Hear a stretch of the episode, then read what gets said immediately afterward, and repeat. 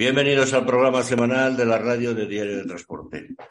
En esta semana queremos hablar de los cargadores, de los operadores, de las logísticas, de los intermediarios, de esos a los que siempre se acusa de que no pagan, de que son los que se quedan con el dinero, cuando a lo mejor la realidad es muy diferente a la que normalmente se habla, sobre todo en redes sociales y demás. Por eso hemos querido tener una voz directa, alguien que, nos hable directamente de cómo, cómo funcionan las, los cargadores, los fabricantes, y nadie mejor para ello que Nuria Lacazi, secretaria general de la Asociación de Cargadores de España, ACE, que ya ha estado aquí en los podcasts en, más ocasiones y con la que amablemente se ha, se ha prestado hoy a que contemos con ella y hablemos con ella. Hola, Nuria, ¿qué tal?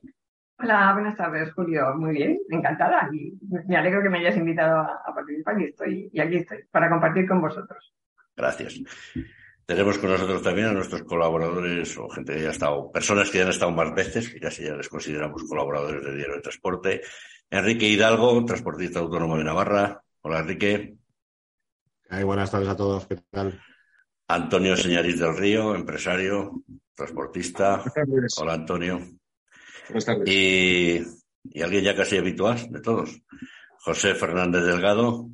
Buenas tardes Muy bien, Nuria. Eh, una primera valoración. En este mes tan complicado de marzo que parece que se queja la gente de que los cargadores, de que no hay viajes, de que. Para empezar, ¿cómo, cómo ves tú la, la situación en este año que, del que ya llevamos dos meses y medio prácticamente? pues vuelve a ser un año muy raro, vuelve a ser un año muy raro porque ha empezado con una bajada del consumo que ya se venía viendo a finales del, año pasado y que, se está consolidando. Con lo cual ha empezado en, la, bajada de transporte de siempre, que es la estacional, que normalmente siempre en este, en este primer trimestre, y sobre todo en febrero marzo, hay una bajada de actividad, pues a eso se ha sumado la bajada de la demanda de consumo con lo cual efectivamente ha bajado en general la actividad del, transporte y eso pues está generando, yo entiendo, un poco de tensión. Pero, pero tiene que reajustarse el sector. Es decir, si al final hay, hay periodos en los que en los que sobran camiones y en general yo creo que hay un exceso, se van, cada vez hay más, hay más um, empresas y cada vez hay más autorizaciones. Este es el primer mes después de, muchísimos meses que han bajado las autorizaciones de transporte, pero bueno, que han bajado en un número mínimo, que no es, que no es representativo. Pero el mercado, la oferta de transporte sigue creciendo continuamente. Yo creo que esto tiene que llegar un momento en que, en que se regule. Y efectivamente este trimestre, vamos, el transporte lo, tiene que estar pasando mal. Nosotros no tenemos la misma demanda que, tenemos. Bueno, a ver, eh, ¿quién quiere empezar primero? No sé. A ver, José, venga, tú mismo. Sí, bueno, estos meses siempre fueron malos. El, mes de enero y febrero para el transporte en otros años también eran muy malos. Lo que pasa que yo creo que ahora, como hay bastante menos demanda que estos meses atrás, pues los cargadores están aprovechándose un poco, o sea, digo, los intermediarios más bien, porque los autónomos casi ninguno de ellos trabaja directamente en ninguna parte salvo raras excepciones. Entonces, aquí lo que, los que generan básicamente los problemas son estos intermediarios que, que no, no, no dan al transportista en muchas ocasiones lo que ellos están cobrando al cargador principal, al que necesita el camión. A ver, Antonio, ¿tú cómo lo ves? no, a ver, el primer trimestre de cada año siempre es, repetitivo, suelen ser bajadas en el consumo este año hay el aliciente de que todavía baja más porque el consumo se ha retraído. Yo lo comparo igual con, con, mis visitas al supermercado. Ahora ya no tengo colas en el supermercado. Es decir, la gente ya no está haciendo las compras como antes, no tiene capacidad económica para, para hacer la cesta de la compra o para tener el nivel de vida que se tenía habitualmente. Eh, yo, por ejemplo, eh, mi empresa yo la tengo parada desde noviembre porque ahora mismo el precio del mercado que está para trabajar no es rentable para, para cubrir sus costes. Eh, mi situación supongo que habrá muchas más que aún no han renunciado a las autorizaciones, por eso no se ve en, las estadísticas, que habrá muchos camiones y muchos autónomos que han preferido estar aparcados porque el precio del mercado ahora mismo es inasumible, trabajar en esas condiciones, trabajar con esos precios de, los costes de explotación y es mejor tomarse un descanso hasta que se estabilice un poco el mercado energético, hasta que se regule un poco los precios del transporte. Eh, un dato que me pasaron hace poco fue que sí desaparecen autorizaciones, pero cada día aparecen tres o cuatro cooperativas de trabajo asociado. Es decir, eh, se sigue fomentando que siga habiendo mala, mano de obra o que nos hagan competencia desleal con esa, con esa figura. Entonces, ahora mismo, este año sí que es más raro que otros, que es, es eso, hay una inestabilidad muy enorme y, y pésima, además, ahora mismo. No, no creo que el segundo trimestre venga mucho mejor eh, con las condiciones que estamos viviendo ahora mismo. Enrique, ¿tú cómo lo ves? Pues coincido con, los compañeros de tertulia. Este primer trimestre siempre suele ser complicado por el tema de, bueno, ya sabemos, ¿no? Estacionalidad. Luego, pues en los almacenes que es inventarios y, bueno, lo de todos los años, vamos, que siempre hay días tontos que no hay viajes y que no hay cargas, pero también es cierto que el volumen de movimiento de mercancías ha bajado por el tema del propio consumo, que la gente no tiene para gastar lo que, lo que quisiera. Entonces, ahí se juntan varias circunstancias, pues que bueno, al final lo estamos pagando entre todos, ¿no? Pero bueno, yo creo que esto es algo estacional y que, bueno, pues, tiene que dar la vuelta. Tiene que dar la vuelta eh, porque si no esto se va, se va a la quiebra todo. Entonces, yo espero que sea eso, cosa de este mes y pues ya pues cada para abril empiece la cosa a remontar poco a poco. Y bueno, luego también está el tema, pues eh, los gastos que tenemos que asumir ahora mismo los transportistas autónomos, ¿no?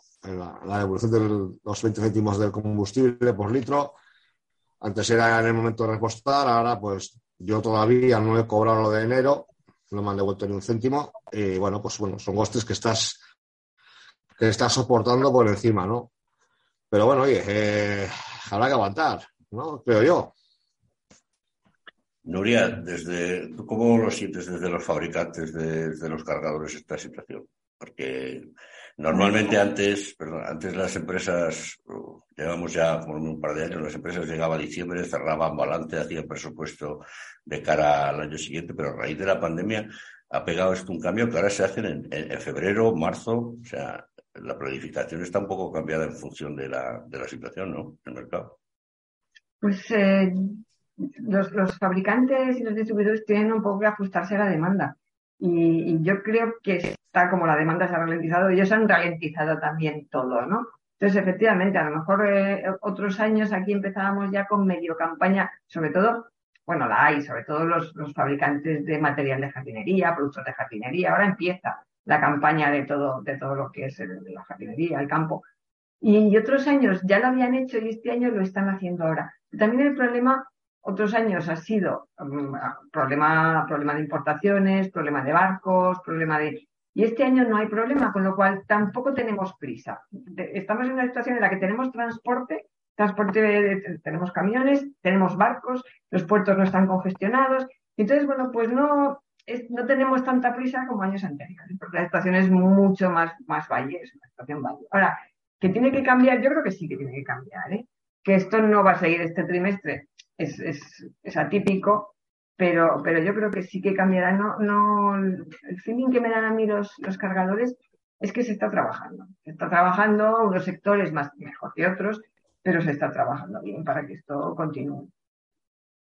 Pero, sin embargo, hay una sensación en el mercado y en el transporte, una tendencia de que no se están pagando, de que aquella, la ley de la cadena del transporte que se aprobó en su momento, de los, la polémica ley de, de los costes del transportista entre que los intermediarios, hay quien no sabe calcular verdaderamente sus costes, hay un poco un desmadre de, de, en el que yo, por eso queríamos que estuvieras aquí, los cargadores pagan unos precios, pero el, precio final tenemos el problema de siempre que es muy diferente.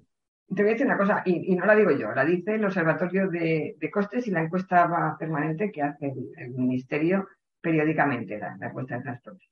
Eh, los precios han incrementado desde hace un año entre un 15 y un 20%, dependiendo de las, de las rutas, si son rutas intrarregionales, si son rutas intermunicipales, si son rutas internacionales, pero bueno, ya digo, entre un 15 y un 20 y algo por ciento se ha incrementado el precio.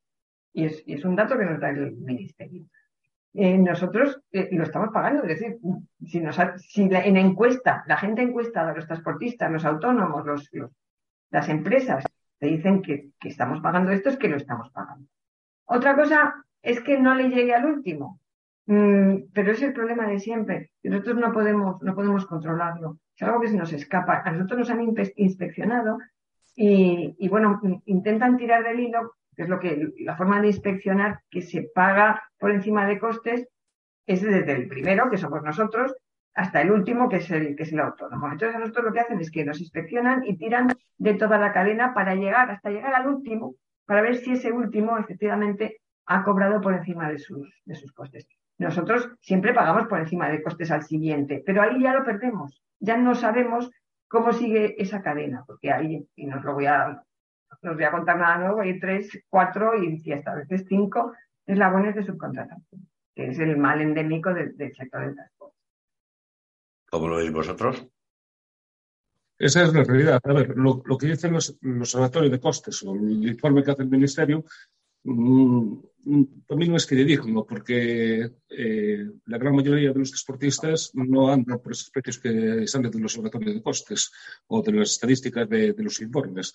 Yo no sé si es que solo le preguntan a SSE, XPO, a los operadores que tienen un volumen de camiones eh, que pueden eh, gestionar con los precios directos de ellos, porque no creo que le paguen a sus camiones lo mismo que, le paguen los autónomos o, los, sus proveedores de transporte. Por lo tanto, esa estadística para mí no es real ni, ni siquiera el valor del observatorio de costes. Eh, una encuesta bien hecha sería abierta a todos para que den un resumen de que lo que es o la encuesta mismo o la estadística misma la puede dar Ministerio de Hacienda con la facturación de cada autónomo, de cada empresa, con los kilómetros que censa el gasóleo profesional. Y vemos si salen esos kilómetros o, el informe que dice el Ministerio de Fomento. La mejor estadística son los datos eh, censados en Hacienda. A ver, sí, Nuria. No, que al, hilo de esto, nosotros lo que le hemos pedido al Ministerio en esta encuesta permanente que hace es que nos pregunte a nosotros lo que pagamos. Porque así sí que puede hacer un seguimiento mucho, mucho mejor. Aparece en las encuestas lo que, bueno, el precio del transporte, pero nunca nos han preguntado a los cargadores cuál es ese precio. Que nos pregunten, entonces vamos a ver lo que se pierde en medio. El precio que le llega al, último y el que pagamos nosotros. Ahí sí que se pondría, se le daría transparencia a esta diferencia de, de precio. Enrique. No, otro método de controlar el tema de las subcontratas, pues oye, pues operadores logísticos que no tienen ni un solo vehículo a su nombre, ¿por qué tienen que coger trabajos? Eh, es una cosa que a mí se me escapa. O sea, yo me dedico a vender y comprar viajes, ¿no? Eh, voy a hablar con, por ejemplo, con hecho Pepín, con Sangobain, me ofrezco allí, no, yo te muevo todo el transporte, pero no tengo ni una tarjeta, no tengo ni un vehículo a mi nombre. Y lo que hago soy un comisionista puro y duro. Eso habría que erradicarlo, creo yo. No sé, sería una manera también de, de quitar un intermediario del medio. Porque al final son gente que está chupando del bote y está marcando unos precios al autónomo, pues que, pues que, en, muchos casos lo está llevando a la ruina. Y yo, yo abogaría por ese sistema también, controlar a quién se le da el transporte. Por parte de los propios cargadores también, controlar en fulanito de tal, sí, ¿qué capacidad de, de tienes tú personal? No, no tengo ni un camión, entonces no me sirves. Descartarlo y ir así purgando un poco el sector. A ver, Pepín, por alusiones que hablaban ahí del problema que tiene Sacobain, del que informamos esta semana, que eh, se convocó un paro que, bueno, luego iremos informando más adelante. Sí, exactamente. exactamente. Aquí es que aquí en España es donde más autorizaciones hay de intermediación que se dan alegremente sin tener siquiera una exigencia mínima de capacidad de oferta. Eso es lo que está perjudicando mucho al sector del transporte que se está legislando a favor de la intermediación.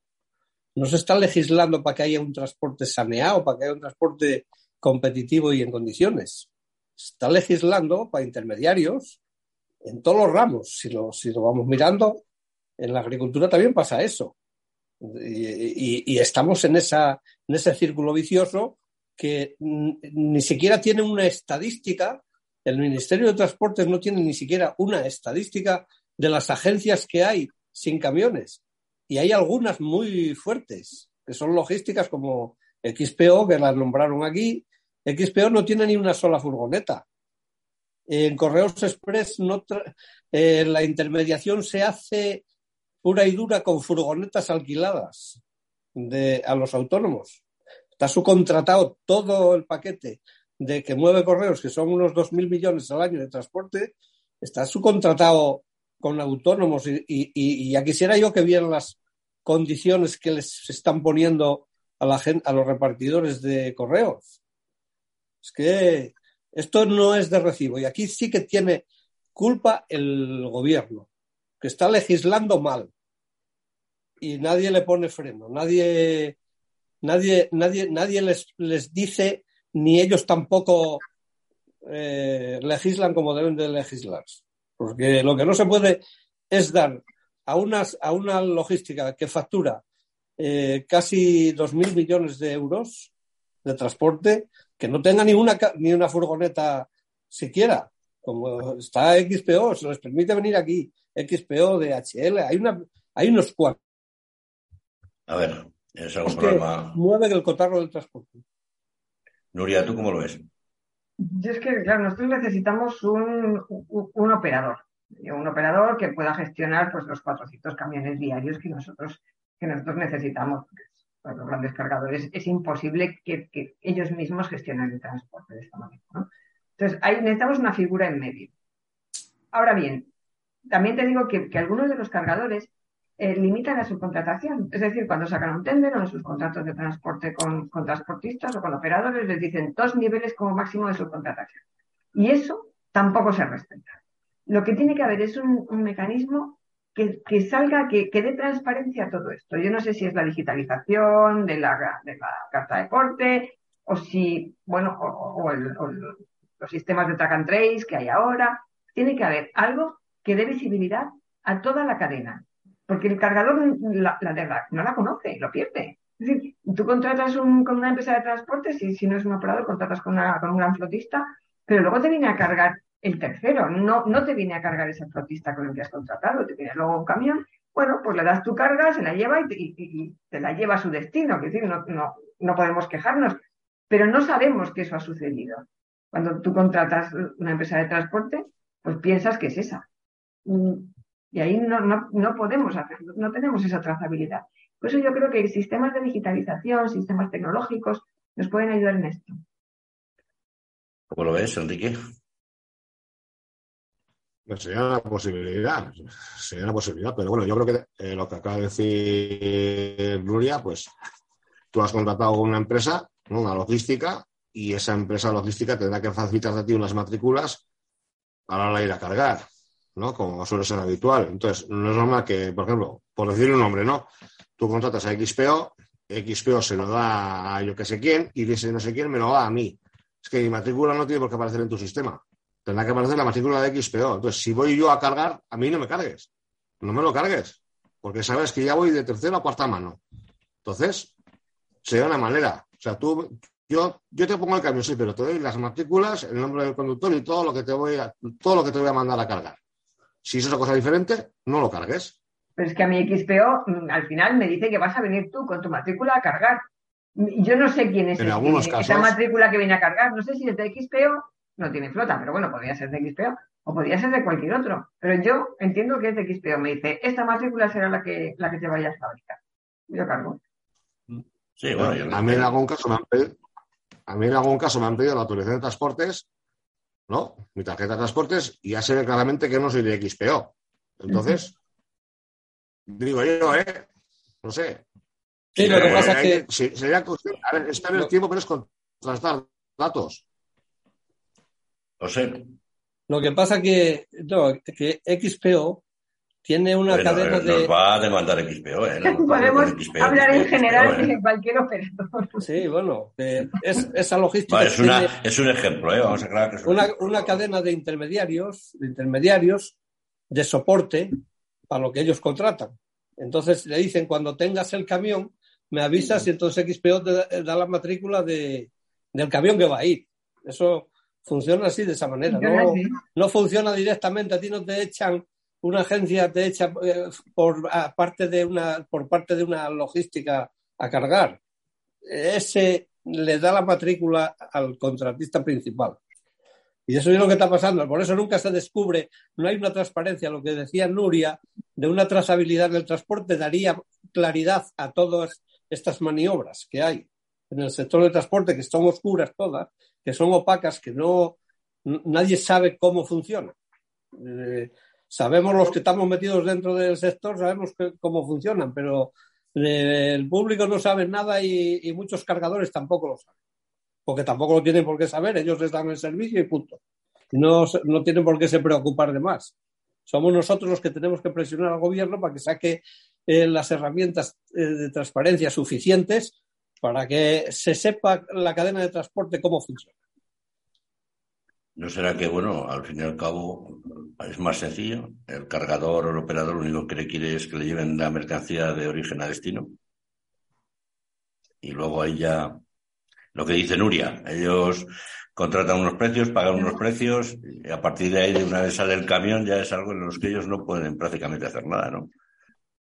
De hecho, nosotros fíjate que eh, intentamos ya hace varios años nos parecía que, el digitalizar el documento de control o la carta de corte, el ICMR, era una buena cosa para todos, porque ganabas en eficiencia, ganabas en transparencia, en trazabilidad, y nos encontramos con, un freno, con un freno que venía de parte, pues eso, de los, de, los intermediarios que no aportan valor y que no, y que no quieren que se les vea, que están ahí, llevan su comisión, su porcentaje, pero no, no quieren, no quieren que se note que ellos subcontratan siempre, todo. Entonces, nos encontramos con ese freno y le pedimos al Ministerio que lo hiciera obligatorio. Que hiciera obligatorio el CMR electrónico y, lo hará obligatorio, ya, ha salido la noticia, el año que viene, a partir del 1 de septiembre, el documento de control será obligatorio llevarlo en que sea electrónico. Entonces, si ahí conseguimos que vayan apareciendo todos. Bueno, ahí únicamente aparece el, cargador contractual y el, y el, y el porteador efectivo. Pero eso a mí ya me da me da idea de cómo está funcionando parte de la cadena. Antonio.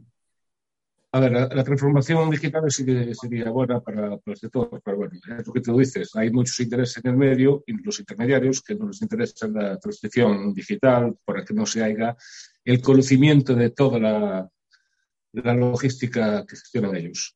Pero sí hay una cosa que sí podían hacer los cargadores y algunos lo hacen, no sé cuántos de vuestra asociación están cumpliendo eso, y es que como fabricante, como por decir, soy una fábrica de bebidas, eh, contrato XPO, y volvemos con XPO porque es la marca de moda últimamente, eh, eh, yo para pagarle mis, mis, mis facturas si no está dentro de su estructura de empresa, los camiones que son subcontratados, a mí dame una solución, una respuesta de que tu proveedor le pagaste para que yo te pague el servicio que me contrataste.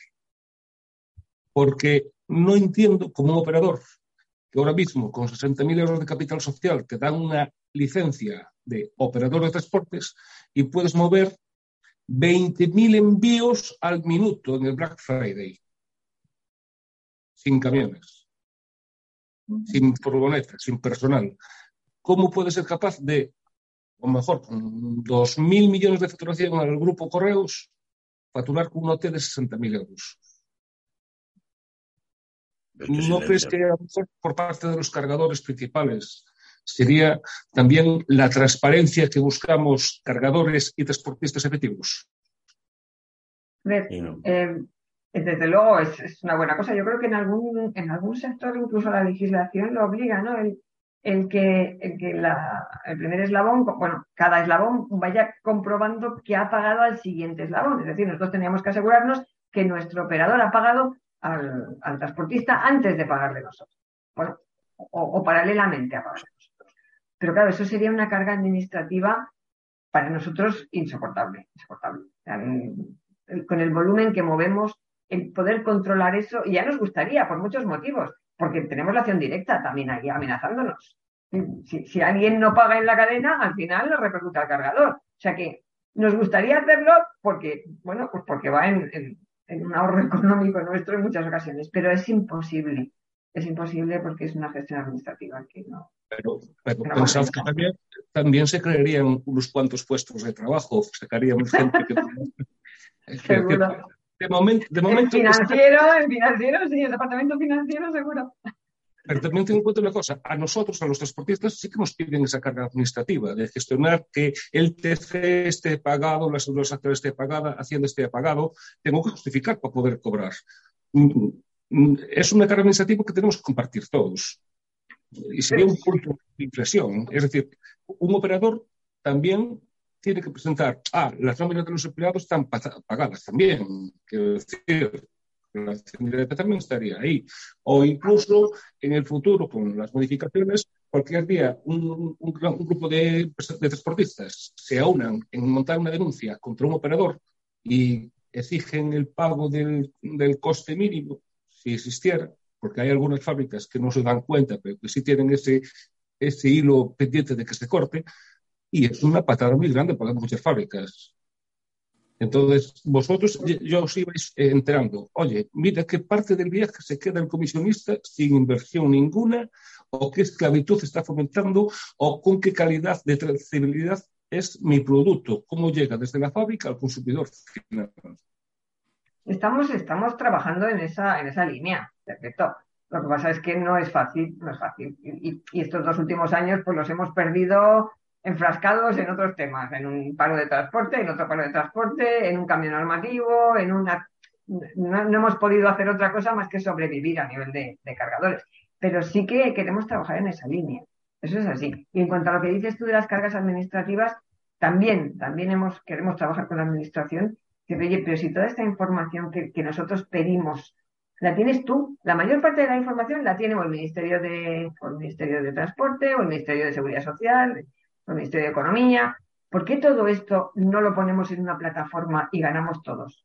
Y así no tiene el, conductor que subir toda la documentación arriba, la coordinación de actividades empresariales, no sé qué. Vamos a ponerlo en una plataforma pública en lugar de tener 20 millones de plataformas privadas que cada cargador te obligue a subir la documentación a su propia plataforma de empresa. Vamos a ponerla a disposición de todos los cargadores en una plataforma pública y así descargamos administrativamente a, la persona que tiene que trabajar, al conductor.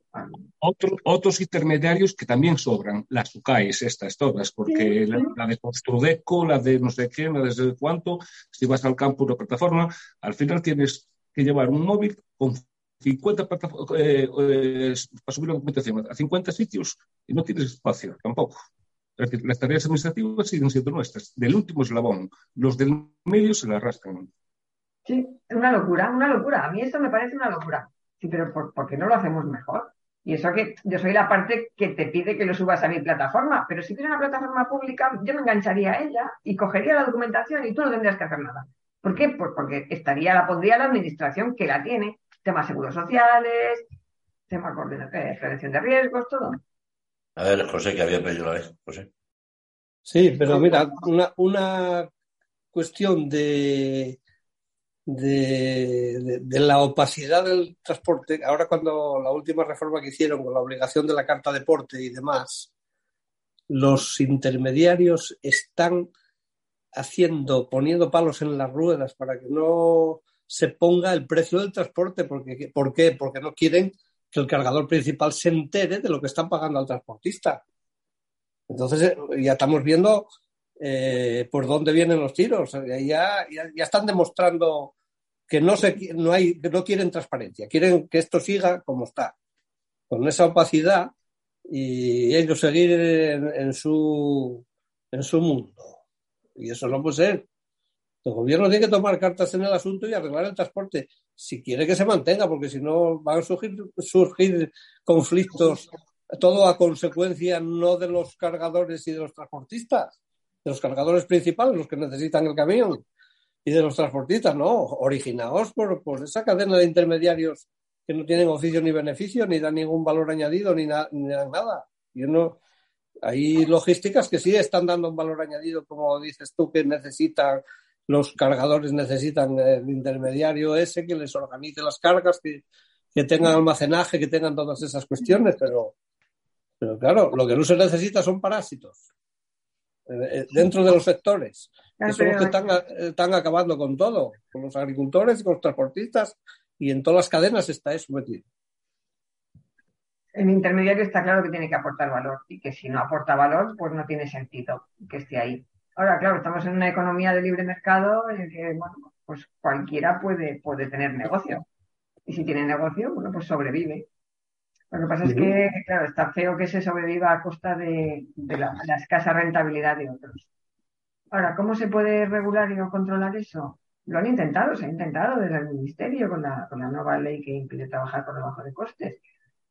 Vamos a ver qué es lo que, qué es lo que pasa con esto. También lleva poco tiempo, ¿eh? la hemos estrenado hace relativamente poco, esta ley. Vamos a ver qué sucede. Vamos, vamos a hacer una pequeña pausa y luego seguimos.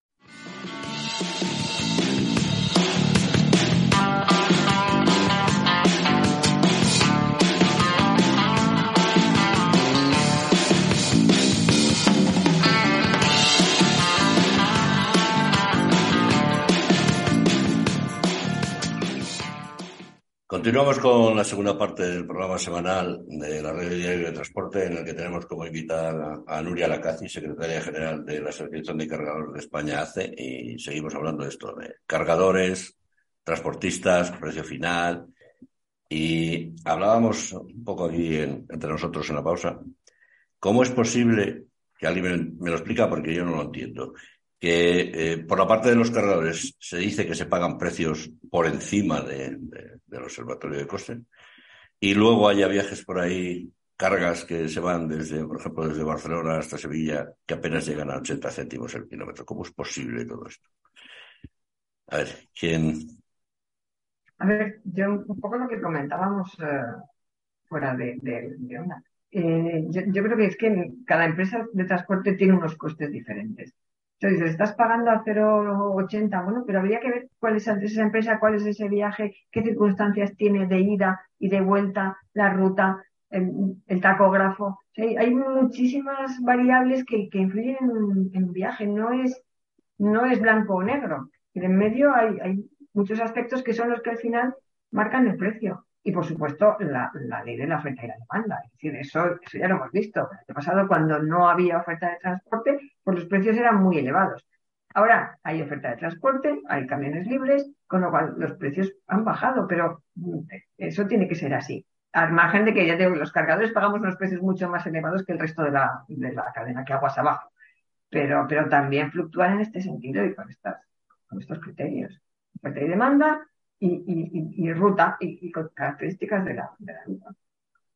Pero es que después del paro de marzo, del paro de noviembre, de la ley de la cadena de transporte y todo lo demás, parece que todavía hay quien está pidiendo que se fije un precio mínimo y eso es imposible. No se puede decir, eh, por, lo que dices, por lo que dices, Nuria, que es que cada uno tiene un coste diferente, entonces cada uno debe aplicar su precio. Claro, pero así salió la ley también, claro, entendiendo que cada uno tiene sus costes, pues al final eh, eh, aquel que denuncie porque le están pagando por debajo de costes tendrá que justificarlo. Si es así, efectivamente, porque los costes de cada uno son diferentes. Y para eso está el programa este que, además ha puesto el Ministerio a disposición del transporte, el, programa informático este es la COTRAN, un software muy facilito que te, personaliza tus costes. Antonio. Bueno, eso está Estoy de acuerdo con Nuria, pero también hay que tener en cuenta la, sobreinformación de mala información, que es que eh, el 90% de los transportistas eh, recurren a las bolsas de cargas. Y las bolsas de cargas es, es como la bolsa de, del dinero, la bolsa de los brokers, porque allí se ofrece un viaje en Barcelona para Sevilla de 800 euros y en vez de llamar mil personas van a llamar dos, porque le interesa, porque tiene que volver para allá. Entonces, ahí es donde se devalúa el precio. Las bolsas de carga son las, que, las primeras que han hecho en tirar los costes abajo porque han dejado que sea un libre albedrío.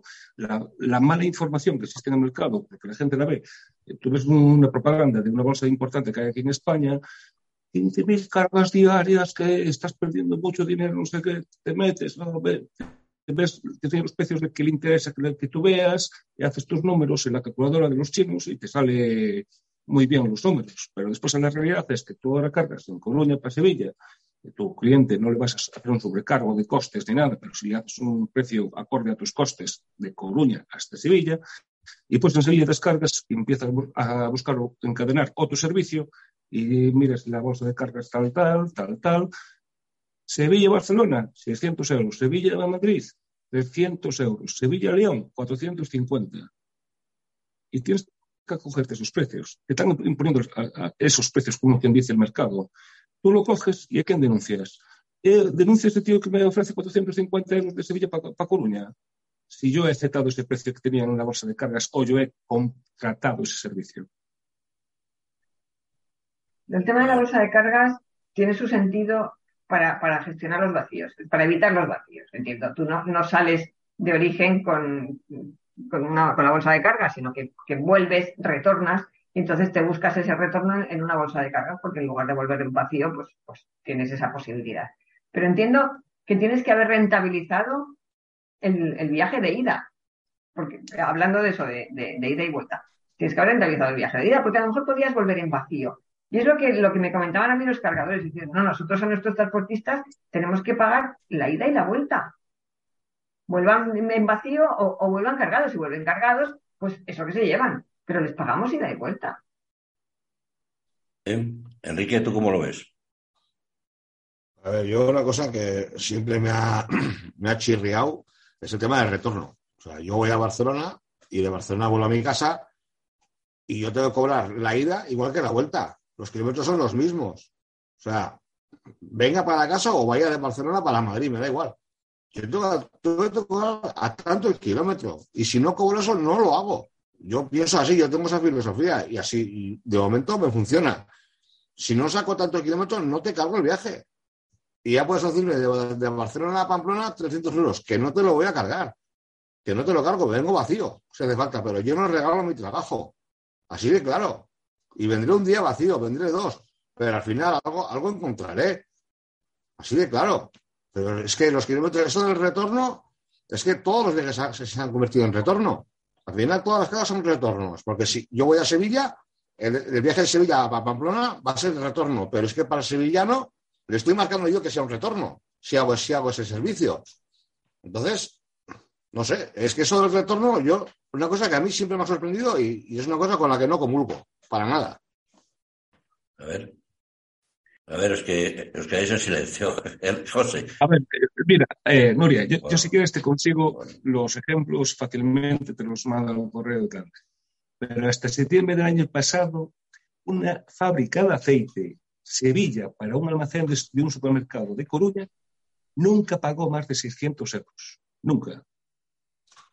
No sé si ahora pagará 650 o 700 porque subió un poco el gasóleo y subió un poco el aceite, pero es a ciencia cierta porque me tocó hacer a mí el viaje.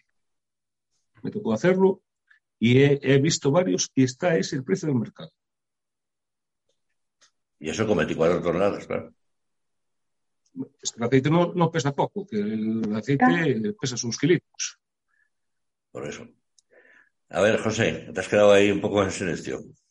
Ya, yo sigo escuchando porque hay que aprender algo también. Pero bueno, que va a ser imposible si no hay una transparencia en el sistema de contratación, va a ser imposible clarificar cómo está el sector en el tema del cobro de los precios y de todo esto, porque nadie lo sabe. Encima, pues hay pues, toda esa cadena de intermediarios, esas plataformas, todo eso, y todo eso eh, contribuye todo a abaratar el precio del transporte, porque se aprovechan de estas bajadas. El transporte, como no tiene una, una línea horizontal de demanda permanente, pero hay unas veces sobran camiones, otras veces faltan camiones pues eh, cuando hay falta de camiones, que por desgracia hay más veces falta de, cargas que de camiones, pues, eh, se produce esto, estos desequilibrios, porque siempre hay alguno que carga, porque le obliga la necesidad, le obliga a una serie de cuestiones. Y, tenemos muy mal esto. ¿Le obliga? Mientras esté legislando para los intermediarios, pues siempre estarán haciendo, siempre tendrán sartén por el mango y seguirán haciendo con el transporte lo que, lo que están haciendo. No hay otra salida. Yo Eh, creo que el gobierno tiene responsabilidad en toda esta legislación que tiene que, que, no, no, sirve para nada. O sea, ¿para qué sirve la ley de la cadena alimentaria, esa que metieron al transporte? No sirve para nada. No sirve en agricultura tampoco, eso. Porque hay otros condicionantes, hay otros, métete después unos elementos distorsionantes en el mercado, como son las cooperativas de trabajo asociado, que son falsos autónomos, que eh, encima no pueden chillar, son, tienen el camión sin ser titulares del camión y sin embargo lo están pagando. ¿Por qué se endurece la capacitación de transportista y después se abre esa rendija y no se pide nada? O sea, se, primero se impide la entrada al mercado de, de gente capacitada porque les ponen unas condiciones que son muy difíciles de superar y además no va a poder presentarse al examen y así sucesivamente, pues entonces, y dejan una rendija abierta para que se metan todos los que quieran, sin ningún tipo de capacitación, sin ningún tipo de nada, o sea, de esclavos al sector. Entonces, todos esos distorsionantes son con los que están condicionando todo el mercado. Esos, el cabotaje ilegal, que hay mucho cabotaje ilegal, que viene aquí, eso de hacer tres viajes eh, en siete días, de eso no hay. Están haciendo cabotaje permanentemente y nadie los controla porque no hay inspección que los controle. ¿Cómo en una provincia que hay tres inspectores van a controlar el cabotaje? Es imposible eso.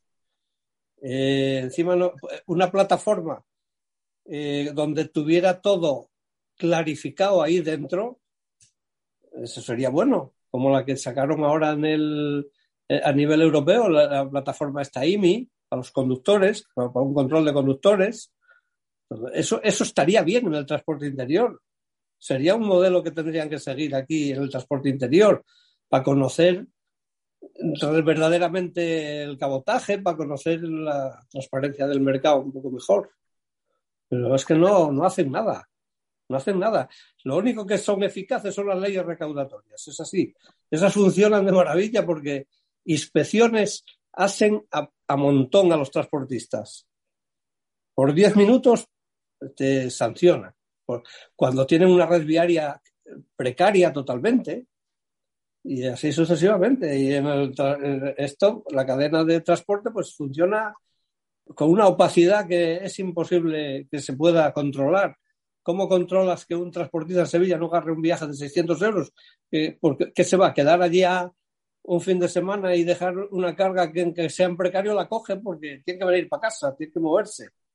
Si se queda allí va a gastar más. Y, a eso se acogen los intermediarios, aprovechan de esas situaciones. O sea que. Gloria.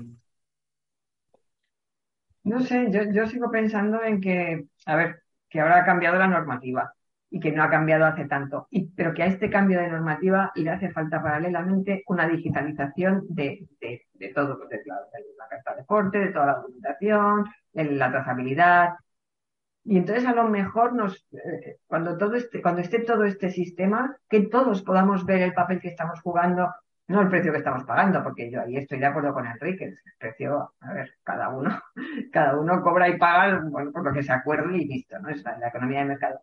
Pero sí que poner, poner, poner el foco en, todos estos procesos que ahora mismo son opacos en la, en la cadena de, de subcontratación, en la cadena de transporte, eso sí que le daría, le daría al sector mm, la transparencia necesaria para que cada uno pudiera trabajar tranquilamente, con lo que sabe hacer, con lo que sabe hacer y rentabilizar el trabajo que sabe hacer. Y haría desaparecer lo que comentábamos antes a los intermediarios que no aportan valor, y porque se conocerían, cuando esté todo trazado y todo transparente, se conocería quiénes son. Entonces, mm, sí que quedaría un sector del transporte, bueno, pues más de más valor añadido, o por lo menos más reconocido en su valor. Porque también es verdad que muchas veces el cargador, bueno, pues como contrata con un operador o con un gran flautista, pues no, no conoce lo que, obviamente no conoce lo que va pasando y tampoco, tampoco lo valora, tampoco valora, es capaz de saber, pues eso, que salís con una carga y que, a la vuelta no tenéis, volvéis en vacío y que ese viaje no habéis conseguido rentabilizarlo. Eso no nos llega, esa información no la tenemos. Nosotros se nace una pregunta, ¿eh? Si quieres, me contestas y si solo. Si, ves que es muy comprometida, no me contestes. ¿En, en AGE tenéis algún estudio o algún dato que diga cuál es el precio medio, por ejemplo, por kilómetro que pagáis? No. Nos, nos basamos en los índices, que no es el precio, en los índices de, evolución de precios que publica el Ministerio. Que no, bueno, que tampoco se ajustan porque no, sabemos cómo los, bueno, sí sabemos, es, es, una encuesta permanente que dice que van preguntando a empresas y, y, y, el observatorio de costes, en cambio, sí que es un cálculo. Entonces, nosotros sí que el observatorio de costes sí que tenemos una orientación en cuanto a que está demasiado elevado, que, tampoco es el precio del mercado, siendo que el mercado fluctúa. Fluctúa dependiendo de, la ruta, dependiendo del transportista, el viaje, dependiendo de la, pendiente, como hemos comentado, de las carreteras, el coste del combustible, etcétera. Entonces, eh, los costes sí que los tenemos un poco más, más estudiados, pero los precios no. Los precios es que no sabemos el precio medio que se paga por kilómetro porque es muy, muy variado. Sí, José.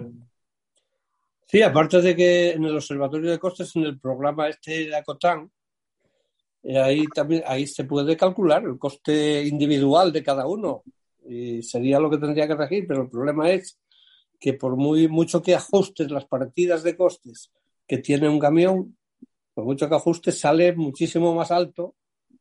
Eso ajustándolas honradamente, sin, sin excederse en nada, ajustadas al milímetro. Sale mucho más alto de lo que en realidad se está pagando en el sector. Sale muchísimo más alto. Entonces, eso no sirve para nada porque cuando hay unas distorsiones en el mercado que no se juega con la misma baraja, eh, pues no puedes tampoco aplicar lo que tú quieras. No puedes aplicar los costes que tú calcules para tu empresa individual. Porque no te los van a dejar, no te los van a dejar aplicar. El mercado no te los deja aplicar. Mientras haya gente que lo haga por menos precio, ¿no? De lo que tú estás defendiendo. Entonces, por eso aquí nos fueron arrinconando, fueron liberalizando el sector salvajemente sin, sin ninguna tregua y nos fueron, nos fueron quitando las partidas de costes que deberíamos de cubrir, como son la amortización del vehículo, eh, las ruedas, los, los, sueldos, porque el autónomo se, supone que no cobra sueldo, se supone, y es mentira, porque el que va encima de un camión tiene una familia, tendría que cobrar un sueldo, aplicar lo mismo que un asalariado. Y, y nos fueron quitando todas esas partidas que ahora ya como llegaron al renting, llegaron al renting, que eso también distorsiona también la cadena de transporte. El renting es un alquiler que no puedes desgravar, está siempre a cero. Eh, cuando se acaba de pagar el, contrato, cuando terminas un contrato, empiezas otro y estás en la misma situación. Porque, porque te han quitado las partidas de costes. El mercado te quitó esas partidas de costes que tenías que cubrir. Entonces, ahí queda dicho todo. Y, el, precio de, el precio medio que hay en el mercado, que se baraje en el mercado, no tiene nada que ver con la realidad de los costes que, se soportan. la verdad es que todo lo que estás contando, a ver, si más o menos lo conocemos, pero no, no en profundidad. nosotros, es que es la, digamos, la, la, desventaja que tiene el hecho de que nosotros no negociamos directamente, salvo algún caso muy particular, no negociamos directamente en transporte. Entonces estamos lejos de todos esos argumentos que tú me estás dando, de todas esas circunstancias especiales, tampoco las conocemos. Pero, pero entendemos que nuestro operador las conoce, que nuestro operador sí que habla con vosotros, sí que se sienta, sí que trabajáis con libros abiertos, ¿no? Entiendo con el operador. Y oye, esta tiene que ser mi rentabilidad, porque no puedo cobrar menos que esto. No, sé, debería ser así. Yo, yo no lo hago, pero vosotros tenéis que sentaros con el operador. Claro, sí, sí, es, es, lo que estamos intentando, pero a veces no nos hacen caso, es el problema. Tristemente no nos hacen caso. Y, por eso se generan los problemas. Enrique, que pedía. Después, paga quien no, quien no tiene la culpa, es el que está pagando eh, las consecuencias. El, el último de la fila y el primero que necesita ver. Y todo generado por una cadena de intermediación que está viciada, que está mal, por la legislación defectuosa que hay. No es otra cosa. Enrique, que levantaba la mano. Sí, una pregunta te quería hacer, Nuria. Vosotros en vuestra asociación, ¿qué valoráis más? ¿La cantidad o la calidad del transporte? Me, así me explico. Eh, mi experiencia me dice que eh, yo, por lo que he vivido hasta ahora, eh, los cargadores prefieren cargar en muchos casos a un autónomo porque saben que le va a cumplir o saben que se, se, implica en el servicio, se preocupa de la mercancía, se preocupa de cumplir horarios, que en un operador de estos salvajes que te mandan lo que sea de cualquier manera y a ver lo que pasa. Saben que si lo hace un autónomo comprometido o, un, o de una pyme con gente con ya muchos años de carrera o bueno, gente experimentada, que no va a haber problemas, no va a haber reclamaciones de roturas, no va a haber reclamaciones de horarios, saben que se va a cumplir con el servicio. ¿Qué valoráis más en, la C? Esa, ese, plus que puede dar un autónomo o simplemente vais a, bueno, vais, no, no digo tú, digo en bloque, ¿no? ¿Valoráis más eso o el precio? Pues mira, eh, si miras los que somos en la Asociación de Cargadores, son todas muy grandes empresas, muy grandes empresas y algunas que no vas a encontrar el logo porque es inmensa y, muy mediática y aparte. Es decir, tenemos empresas que, lo, que tienen que velar por su imagen. Es un tema de reputación. Entonces no pueden permitirse pues que les falle el transporte en un momento dado, que no esté eh, la mercancía el día acordado en el cliente. Son empresas que, que cuidan muchísimo su reputación y cuidan muchísimo que, ese transporte pues, sea eficiente, pero al mismo tiempo que sea flexible, que sea puntual, que sea la calidad de ese transporte, la confianza de ese transporte, la fiabilidad. Yo creo que es lo primero. No es el precio, es la fiabilidad. ¿Y esa fiabilidad no crees tú que, te la, que la ofrece más un pequeño empresario o un autónomo que en una gran logística? Esa fiabilidad ¿eh? la ¿eh? ofrece alguien que tenga flota. Alguien que tenga flota, obviamente. Entonces, no, pues, un pequeño autónomo. ¿Perdona? La flota creo que te da, te da servicio y te da salidas a tu problemática de sacar el, el estocaje que tengas en fábrica. Pero me refiero a un viaje pues que tienes que estar a las 5 de la mañana en tal sitio, sí o sí. ¿No? Yo salgo de Pamplona, tengo que estar a las 5 de la mañana en Barcelona y lo voy a hacer yo porque si va a un flotista, el chofer se echa a dormir porque no tiene horas o porque no se ha organizado bien el viaje y prefieren dármelo a mí porque saben que yo a las 5 de la mañana voy a estar allí. ¿Eso lo valoráis?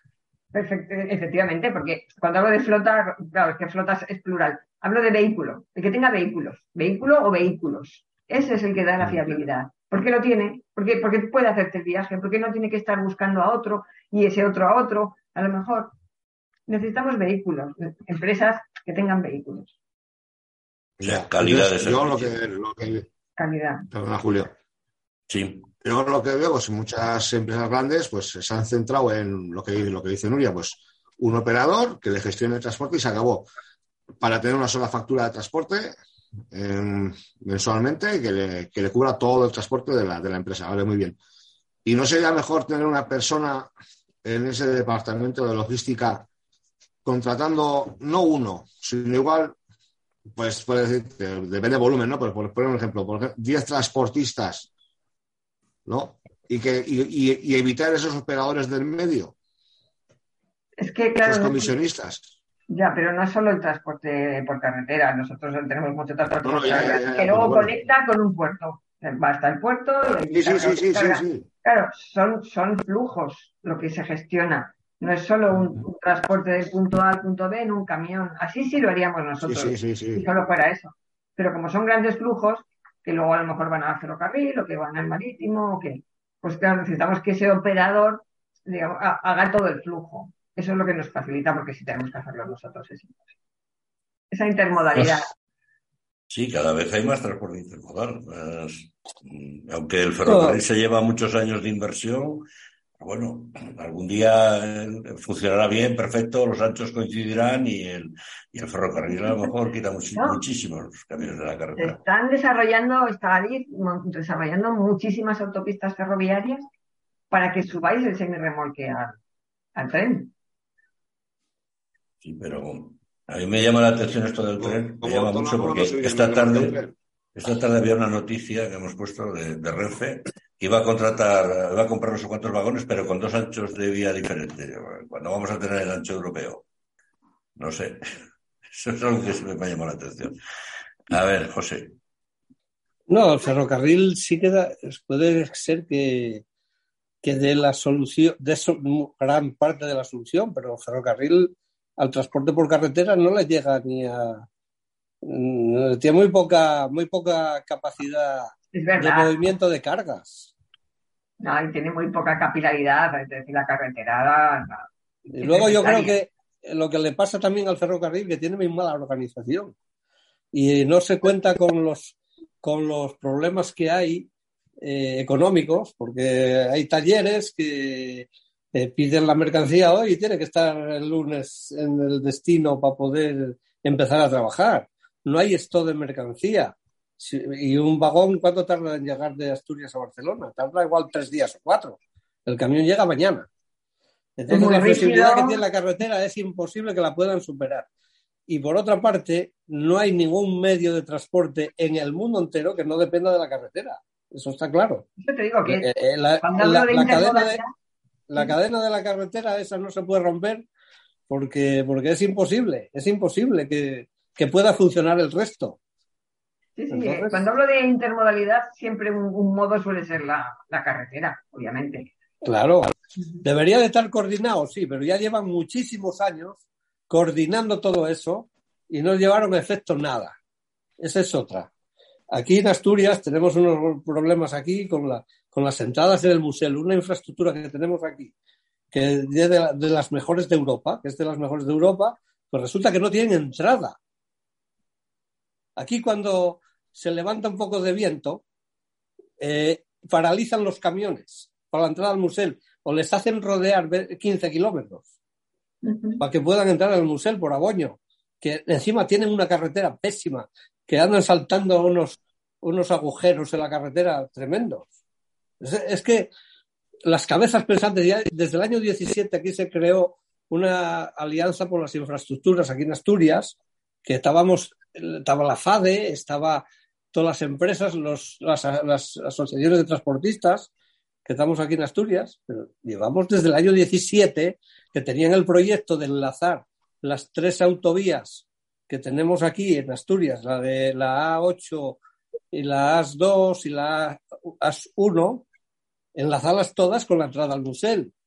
Pues está todavía en el aire un tercer carril aquí a la entrada de Oviedo, que lleva tres años ese tercer carril generando unos atascos en las horas punta tremendos, pero si es que eh, la política tiene unas falacias y no las lleva adelante, no, no, no habilitan los presupuestos necesarios para poder llevar adelante lo, que tienen en proyecto. Eh, conocerías el Plan Petra 1, el Plan Petra 2, ahora no sé cómo se llama eso, que quieren coordinar la intermodalidad carretera, ferrocarril, barco, pero está todo en el aire. O sea, son todo pensamientos. efectivamente no hay nada. No hay nada. No, pero sí que es verdad que, ya nos ha informado Adif que las, autopistas ferroviarias estarán entre 2024 y 2026. Habrá autopistas ferroviarias en, que atraviesan, o por lo menos que unen zonas donde realmente hay, hay volumen de mercancía. Los operadores logísticos les han, les han, les han justificado que económicamente son viables varias autopistas y están trabajando en ellas. Y, se trata de no competir con la carretera porque no puede competir esa carretera. La carretera no, tiene muy claro, sino de subir el, el camión al tren. Eso es la ¿Y los trenes por los túneles? En, Barcelona yo creo que ya hubo una experiencia piloto, que había una empresa de Barcelona que subía los, el, sistema, ¿cómo se llama? Ese sistema que van las plataformas montadas encima del camión y les quitan los ejes. tienen un tren que se quita la plataforma la colocas como un contenedor encima del vagón. No, no, colocas, si colocas el semirremolque. Puede ir con la cabeza tractora también. Eso ya hace años que existe. Semirremolque con las ruedas va colocado encima de la. Sí, pero no dio resultado por lo que se ve, porque eso paralizó. No, pero yo creo que sí. Lo primero, porque no hay conductores, que no hemos hablado de la, de la falta de conductores. Mm, ahora mismo es un problema. Y eso podría en parte paliar esta, esta situación. Pero podrían, eh, si dicen que hay falta de conductores, dicen que no se encuentran conductores, tendría que haber una abundancia de cargas tremenda y no la hay.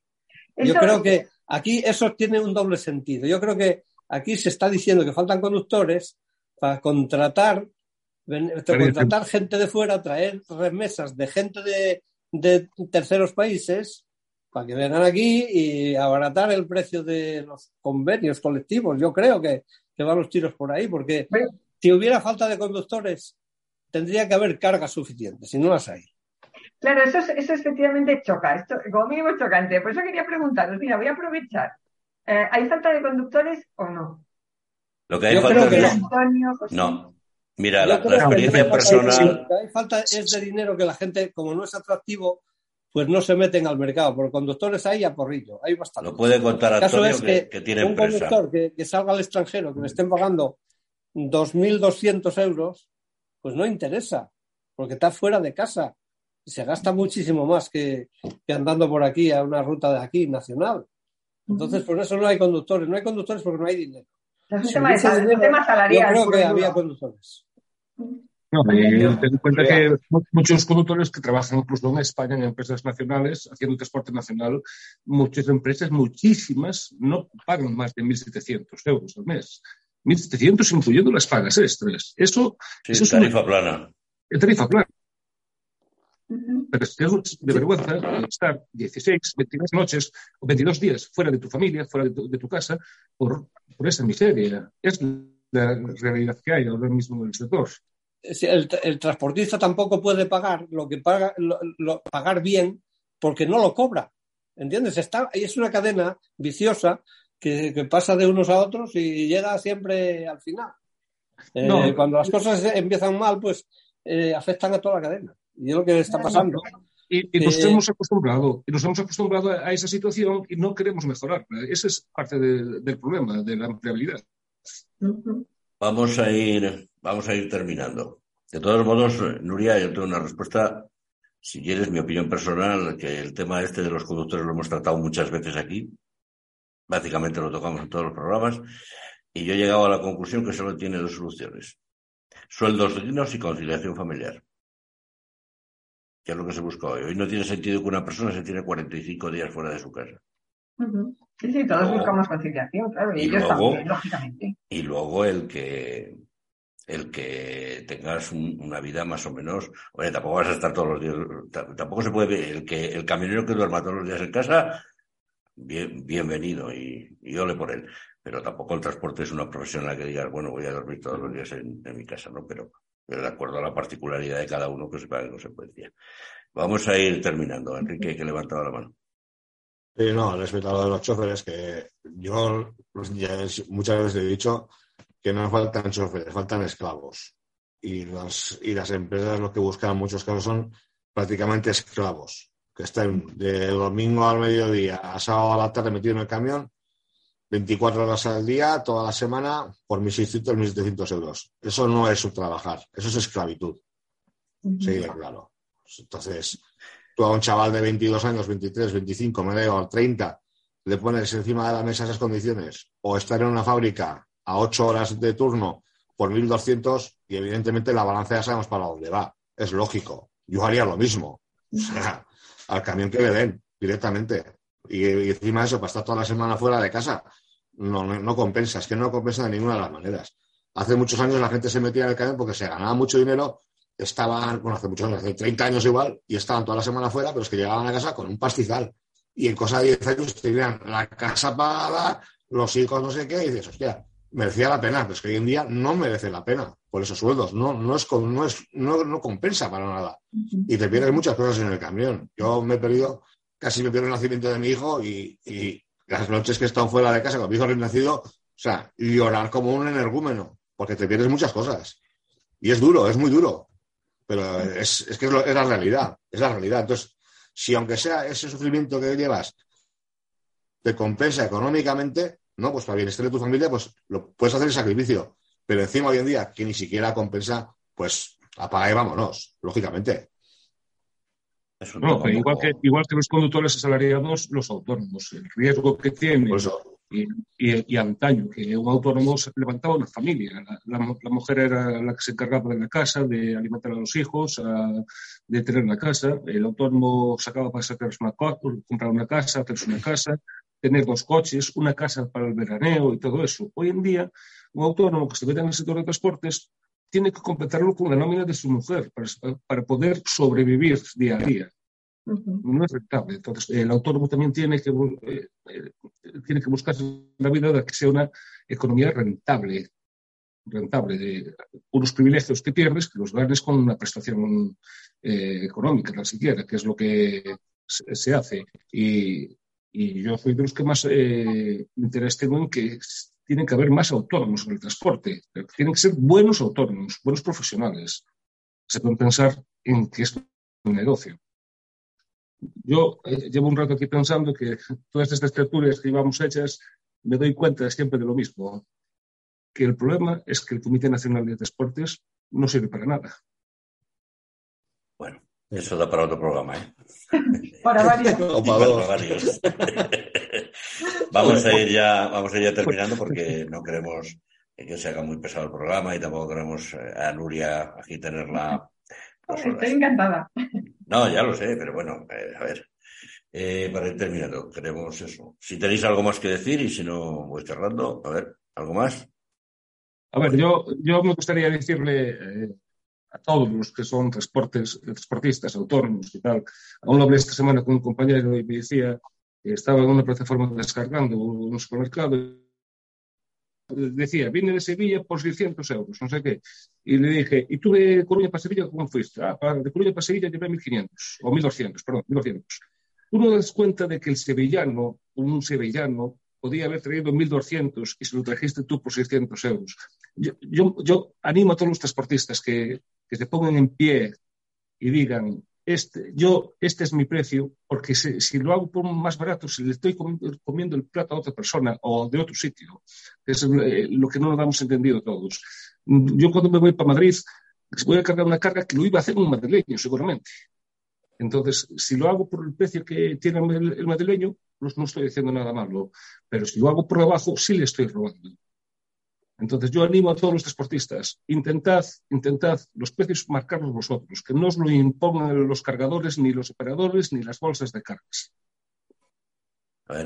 Yo también un poco para cerrar, lo que, lo que siempre, de lo que siempre me doy cuenta en estas tertulias y otras, es que no, no tenemos una relación, una relación más estrecha, nos falta comunicación. Necesitamos tener, no sé si una mesa de diálogo, un foro en el que cargadores y, autónomos y, conductores y dueños de los camiones, podamos hablar de, todo esto. Podemos intercambiar, podamos informarnos, enriqueceríamos muchísimo y cada uno podría actuar mejor dentro de su, de su responsabilidad. Yo como cargador, seguro tú como transportista, como, como autónomo. Nos falta un foro de comunicación. A ver, José, ya vamos terminando. Sí, con respecto a esto de los retornos, también eh, apuntar que los empresarios también se quejan de los retornos, los empresarios, los fabricantes, porque dicen, hombre, es que a mí me sacas de aquí a, Valencia, me sacas 1.200 euros y luego me vienes de Valencia con 600. Entonces, el que envía la mercancía de Valencia me está haciendo la competencia a mí. Es que también se queja todo el mundo de, de, lo mal que funcionan todas las cosas los mismos fabricantes te lo están diciendo. Dicen, sí, vale, pero entonces olvidar la palabra retorno, cobrar lo mismo que, lo mismo que me pedís a mí para salir afuera, pues eh, cobrarle al que, al que traéis de retorno también. También se quejan de esa, de esa situación, aparte de la competencia que le haces al transportista de allá, que se lo quitas porque él podía tener un viaje de salida de allí. Y eso, pero eso estamos todos implicados en el, en esa, en esa deficiencia estamos todos metidos. Los de Asturias con la competencia que vienen de los de fuera que vienen a cargar aquí y los de aquí que vamos a cargar a otra parte y hacemos lo mismo. Pero eso ya es el mal endémico del sector. Eso, el problema está en la base del sector que tiene muchas distorsiones y, y hace que esas cosas sucedan, que se favorecen esas, eh, eh, esas, esas historias. Enrique, ya por ir cerrando. Pues lo que ha dicho Nuria me parece una idea estupenda. O sea, tener canales de diálogo entre los cargadores y, las, y los autónomos, pymes, micropymes. Sería algo ideal. Pero eso sí, siempre, siempre y cuando estaría al margen de la CTM, porque la CTM no es un órgano representativo real del transporte de base, para mí. Y creo que los demás coincidimos en lo mismo. yo, si, si le parece, yo estoy dispuesto a, a, lo que haga falta, a ayudar en lo que haga falta. Vamos, eh, si no me, vamos, no, no me corto un pelo. Si es para el bien del sector, por mí, contar conmigo cuando queráis. Yo aquí mi mano la dejo abierta. Entiendo mi mano a, a, colaborar en lo que haga falta. Así te lo digo, Nuria, me ha una idea cojonuda. Genial. Sí. Vamos a trabajar por ello. Muy bien. Porque pues... también el, eh, la representatividad que tiene el ministerio, que dice el ministerio que tiene, es falsa, ¿eh? Bueno. Esa empezamos ya por ahí, es falsa. Porque en cuanto no hay eh, unas votaciones que se hace por listados, una cosa que hay por listados es, no es democrático ni es nada. Encima el filtro lo pone el Estado y da la, la, el porcentaje a quien le da la gana. Esto está viciado desde su nacimiento. Y nosotros ya llevamos muchísimos años denunciando esa situación. Y no hay manera de corregirla. O sea, no lo quieren escuchar ni lo quieren oír. Todavía cuando el último paro se le dijo a la ministra, oiga, ¿qué legitimidad? Nosotros, eh, está, yo estaba implicado en el paro también. Uh -huh. ¿Qué legitimidad? No tenemos ninguna legitimidad según usted, pero ¿qué legitimidad tiene el Comité Nacional? A ver, explíqueme. Que se ha elegido por listados. Eso es de conveniencia. No ¿Ya? vamos a entrar, no vamos a entrar, te corto, vamos a entrar en temas que, que, no, bueno, son un poco que ya hemos tocado varias veces y, y Nuria veo se está así un poco sorprendiendo, pero bueno, es, es no, no, no, no un poco la realidad del día a día. Y bueno, Probablemente haya un sistema mejor. Ahora es el que hay para elegir a, a, los, a los representantes del transporte. Creo que es por número de vehículos, ¿no? Por lo que, por lo que tienen. Sí, pero son listados. No lo sé, pues igual hay un sistema mejor, habría que considerar, tendríais que considerarlo entre vosotros y la administración. Yo ahí como cargador no soy miembro del comité, así que no puedo decir nada. Lo ideal sería que se buscaran canales siempre que fueran a, mejorar y a aclarar y a solucionar los problemas, porque al final lo que dice Enrique y lo que dices tú, Nuria, y lo que estamos hablando todos, que haya un diálogo y una transparencia. Y que se sepa que cada uno sepa primero aplicar sus costes, que los respete, que se haga respetar, que aprenda a decir que no cuando esas cargas no, no son rentables o no son de no son factibles de hacer por porque es perder dinero y, y que haya siempre eso. Pero bueno, en eso estamos, seguiremos hablando de ello y seguiremos haciendo todo lo que podamos modestamente desde aquí, procurando siempre que escuchar todas las voces. Eh, muchas gracias, Nuria por, por esta tarde, por este, por este rato. Gracias por estar siempre dispuesta cuando te, cuando te llamamos. Y gracias también a Antonio. Gracias. Cuídate. Igualmente. Gracias, José. Gracias, igualmente. Y gracias, Enrique, desde desde Navarra. Muchas Muy gracias bien. por invitarme, muchas gracias. Vale, pues hasta aquí el, el programa de hoy.